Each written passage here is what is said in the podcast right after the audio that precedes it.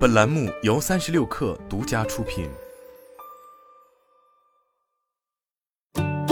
本文来自三十六氪，作者张静怡。在传统商业场景中，合同的商议和签订是不可或缺的流程。随着企业数字化转型和新冠疫情的持续影响，越来越多企业选择线上签约的方式，这也驱使电子签行业成为企业服务行业再度关注的焦点。在二零二二腾讯全球数字生态大会 SaaS 连接专场，腾讯电子签业务负责人黄炳奇介绍了腾讯电子签的一些新进展。腾讯电子签产品于二零二一年上线。去年，腾讯在 SaaS 层的一大突破在于。将腾讯文档、腾讯会议、企业微信等产品进行打通，腾讯电子签也进一步与这三大办公协同产品实现了融合。黄炳奇介绍，腾讯电子签把签约功能搬到了腾讯会议，好处在于，在一些需要双方敲定合同文本的情况下，用户可以边开会边敲定、边修改边填写。这不光改变了企业线上协作体验，更重要的是给商家带来一些商业模式的改变。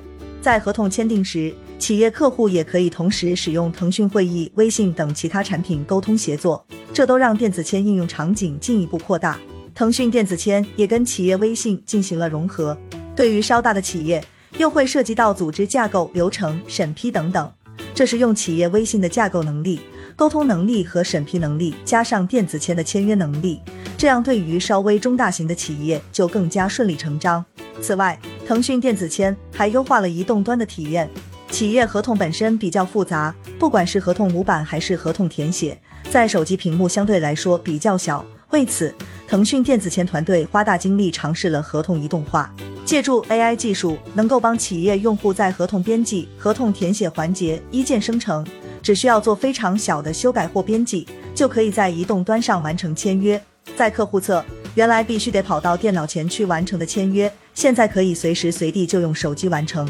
黄炳奇对三十六氪表示，电子签的落地离不开国家政策的支持和新冠疫情大环境下企业对在线办公、远程协作的刚需，同时也顺应了企业数字化转型的大趋势。电子签也能够让用户更便捷的维权。黄炳奇介绍，而在法律维权方面，从用户收集证据维权到法院进一步举证。腾讯电子签能够解决传统实体合同给维权双方带来的不便，还为处理合同纠纷和用户的法律维权提供了相应保障。电子签产品的一大特点在于双边效应，签约行为是双向的，一家企业采用后，很容易带动另一家企业使用同一个产品，个人用户同样会带动企业的使用，这也是腾讯的 C to B 战略的应用。产品上线一年多以来，通过市场累积电子签的第一批用户。再通过 C to B 的增长飞轮不断滚动，电子签团队很快就积累了二十多万的企业客户。在行业层面，目前电子签落地的行业大多为偏服务业，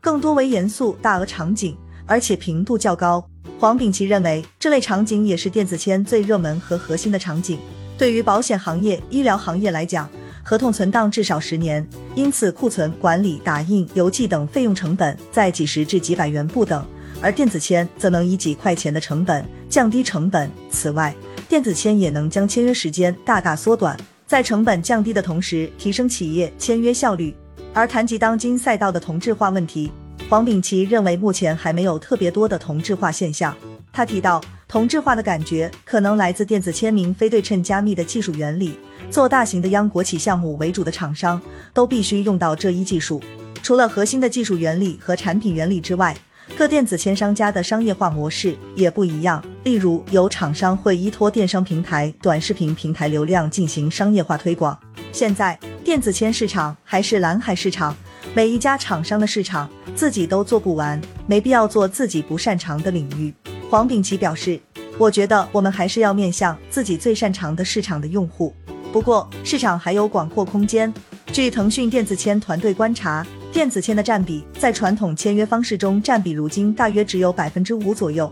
黄炳琦认为，电子签的普及可能要以十年起计算。他表示，以支付做例子，微信支付从二零一三、二零一四年开始发力，到普及完成大概是二零一九年。签约跟支付的频率、认知度肯定有差距，我们简单乘以二倍的时间，可能才会达到超大范围普及的程度。